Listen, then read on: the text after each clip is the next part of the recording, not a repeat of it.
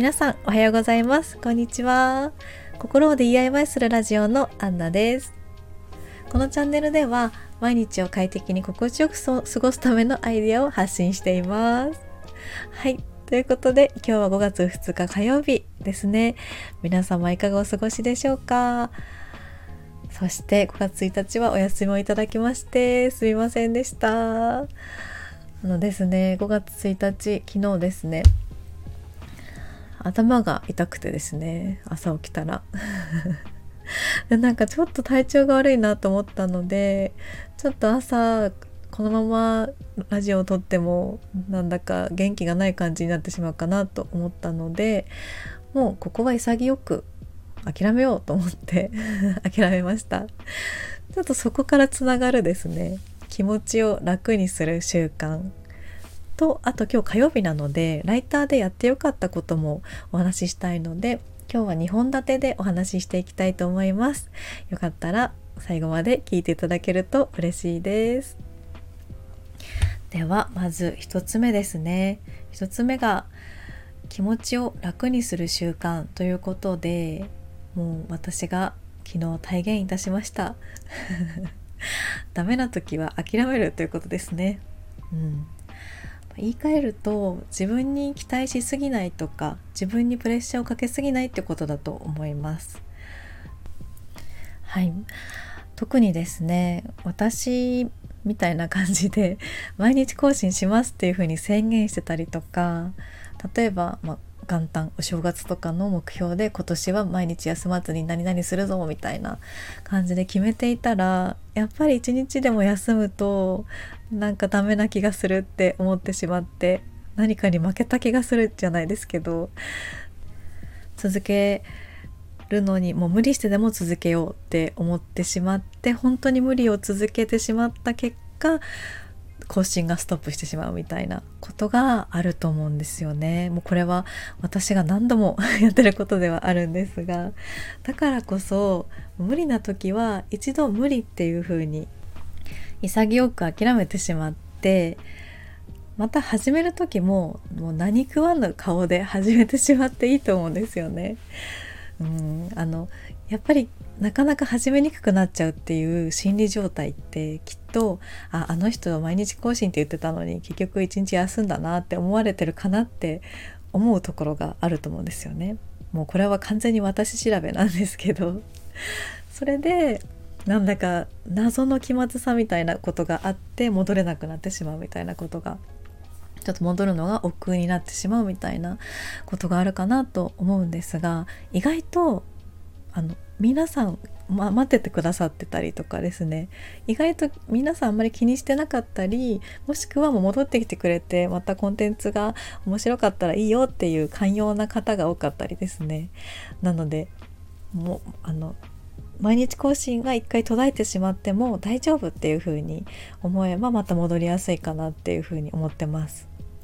なので、まあ、毎日更新じゃなかったとしてもその更新がストップしてしまったからもう全部ダメだっていう風になっちゃうのではなくてもう止まってしまったのはもう一回ダメだったから休むでも休んだけどその分ジャンプするみたいな感じの始め方がいいんじゃないかなって思ってます。なので無理な時はごめんなさいって アナウンスしたりとかあとはもうまた戻る時に実はちょっといろいろあってっていう風に話せばきっと皆さん受け入れてくださると思うのでやっぱりうん無理な時は無理をせずに長く続けていくっていうのがいいのかなっていうふうに思っています。本当に何をするにも自分が一番大事だと思うので本当に一番自分がしたいようにしていくっていう風にしてそのなりたい自分になるために頑張ろうっていう風な、うん、モチベーションで頑張れるのが一番いいのかなって思っています。なので私はもう皆さんのことをとっても応援したいので、うん、何か皆さんのヒントになるようなことが話せるように私も頑張ります。はい。ということで次にですね。次もう一つの話題がライターのことですね。今日は火曜日なのでライターのことということでライターをやってよかったことライターでやってよかったことっていう感じですね。今回ちょっと話が続いてしまうんですがライターでやってよかったことは発信ですね。自分の考えとか今やってることとかうーん自分の現状を発信していくというのが良かったかなっていうふうに思っています。これが意外と、違う方向から自分が思いもしない方向から思いもしない話が来たりっていうことがあるなと思っていて今ですね私がこの「心を DIY するラジオ」は朝7時に放送してるんですがあの Voicy の方でも朝6時にバイクバイクラジオ優しいバイクラジオっていうのを放送していてその2つのラジオプラス、えっと、もう一つスタンド FM で週3回バイクのラジオをお話ししています。それでその Voicy の方のラジオを聞いてくださった方からご連絡があって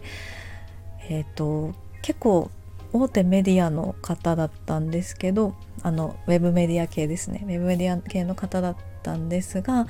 あのそのバイク系の何ですかねカテゴリーの、まあ、社員の募集の話をしてくださってであの、まあ、業務委託ではなかったのでちょっと今回はっていう形でお断りはしたんですが本当にありがたいお話だったので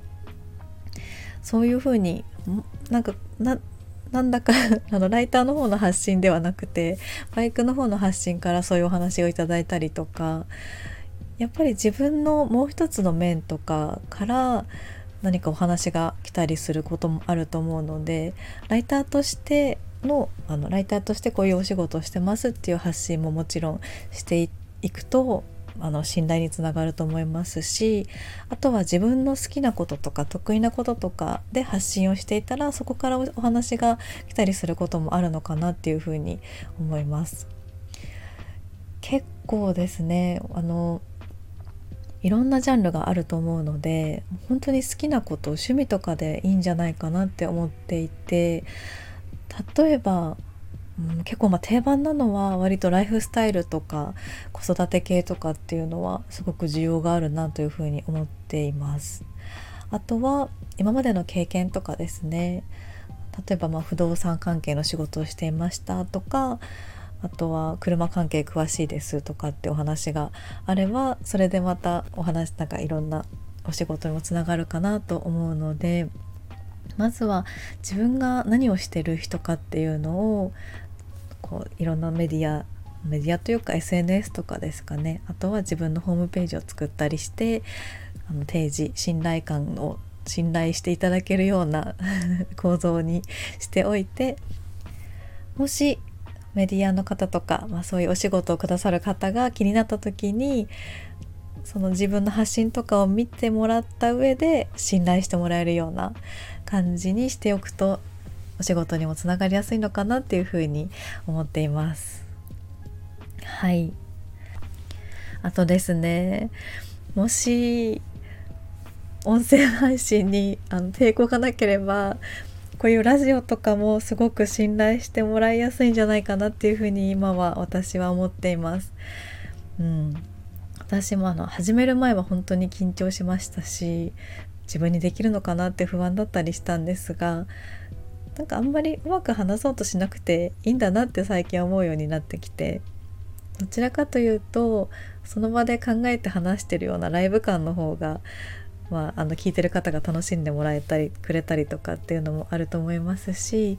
あとは人柄が結構伝わりやすいのかなっていうふうに思っているので結構うん例えばそのクライアントさんが仕事を頼みたいと思った時にライターさんを探してる時に Twitter とかインスタグラムとかをしてるライターさんは多いかなと思うんですがその中で音声メディアをしてる方ってまだ少ないと思うんですよね。なんでその音声メディアをしてることで若干差をつけられるというか何か一つあの目立つことができるんじゃないかなって思っていてなのでその目立ったところで、まあ、音声メディアを聞いてもらえてでそこであこの人なら大丈夫そうだなって思ってもらえたら一つ仕事のま後押し仕事が決まる後押しの材料になるんじゃないかなって思ったりするので私は個人的にもし抵抗がなければあの音声配信ラジオとかも一つ作ってみるのもいいんじゃないかなって思ってます。あと音声配信を始めて1ヶ月半ぐらいになったのかな？なったんですけどやっぱり思うのは本当に音声配信って聞いていただくのが難しいものだなっていうふうに思っているのでとにかく楽しんで続けることが続けるコツなのかなっていうふうに思っています。どうしても再生回数とかフォロワーさんとかっていうのを見てくるとああなんだか全然伸びないなとか全然聞いてもらえないのかなっていうちょっと切ない気持ちになっちゃったりするんですがでもそれ以上に実は自分にメリットが大きいなって思ってます。それは何かというとやっぱり自分の話し方とか話の内容がうん精度が上がったっていうのも なんかおこがましいかもしれないんですけど相手に伝えるために話すっていうのを意識できるようになったので日常生活とかでも結構自分の頭の中の考えをそのまま話すことができたりとか相手に対して伝えたいこと伝えるためにはどういうふうに伝えたらいいのかとかっていうのを話し慣れてきたっていうんですかね。あの皆さんにこうはなあの語りかけながらお話をしてるのでこう相手に対してどういうふうに話しかけていこうかっていう練習にもなるなって思ってるのでその点でやっぱり1ヶ月半前からはすごく自分の言葉がちょっと力強くなってきたような 気がします。合ってますかね？表現が。自分の自分の言葉がスッと出てくるようになってきたので、うん、そういう効果はとてもありましたなのでうん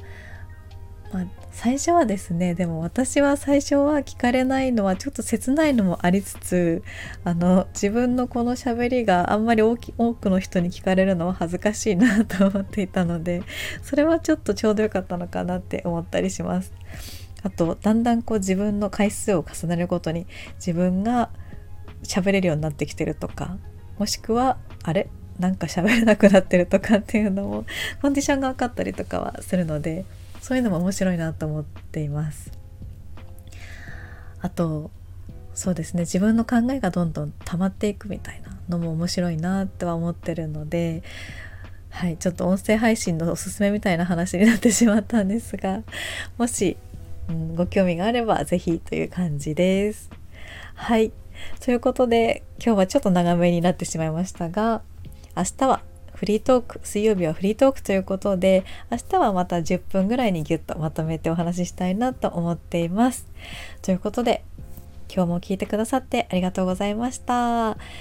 また明日の放送でお会いしましょう。お待ちしております。ではゴールデンウィーク前ですね。一日頑張りましょう。では今日も良い一日を。いってらっしゃい。